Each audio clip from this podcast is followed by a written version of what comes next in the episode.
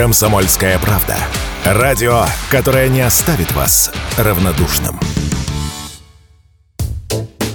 Россиян пугает непарный шелкопряд – Такие выводы можно сделать из очередного доклада в рамках национального индекса тревожности КРОС по итогам второго квартала 2023 года. Лидерские позиции традиционно уже долгое время удерживают различные события, которые регулярно освещаются в СМИ. Однако неожиданностью стал непарный шелкопряд, который занял второе место в индексе приживаемости. По интернет-откликам вредитель становился героем постов интернет-пользователей в 1,7 раза чаще, чем появлялся в новостях. В списке основных страхов непарный шелкопряд идет сразу за нападением бродячих собак и имеет индекс в 56 медиа-юнг. Насекомое имеет широкий ореол обитания, поэтому беспокоит россиян почти во всех регионах. Об этом Радио КП рассказал заведующий кафедрой энтомологии Санкт-Петербургского государственного университета Владимир Иванов. Он всегда присутствует сходу каким-то уровнем в природе. Но время от времени дает массовые вспышки, и вот в зависимости от условий может резко повышать свою численность.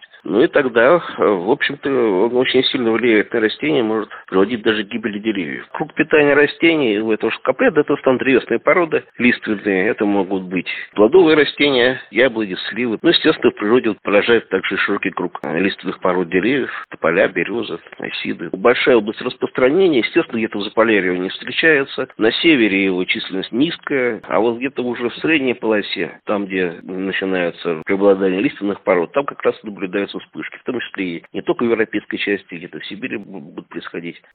Бороться с вредителем можно двумя способами – биологическим, то есть при помощи природных механизмов, и химическим. Но и у того, и у другого способа есть свои минусы, рассказал Владимир Иванов. Есть биологический метод контроля вредных э, животных, в том числе вредных насекомых. Этот метод, конечно, гораздо более выгоден с точки зрения сохранности природных комплексов при помощи паразитов этого шелкопряда, при помощи каких-то болезней. Но, к сожалению, этот биологический метод сравнительно медленно работает. И в случае вот начавшейся вспышки он не успевает сработать, поэтому очень часто применяют именно химические методы какие-то борьбы. Соответственно, если такая напасть случилась, естественно, невозможно его полностью в природе уничтожить. Можно э, вообще подавить всех остальных животных, потому что используются яды, которые широкого спектра действий. Они, как правило, действуют на все сразу. И сам шелкопряд гибнет. Гибнут также его хищники и паразиты. И вообще гибнет очень широкий круг разных животных, которых совершенно не надо убивать. Поэтому это сложная проблема, реально.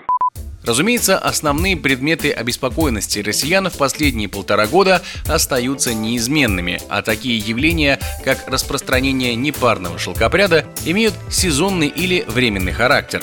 Однако недооценивать опасность вредителей все же не стоит. Егор Волгин, Радио КП.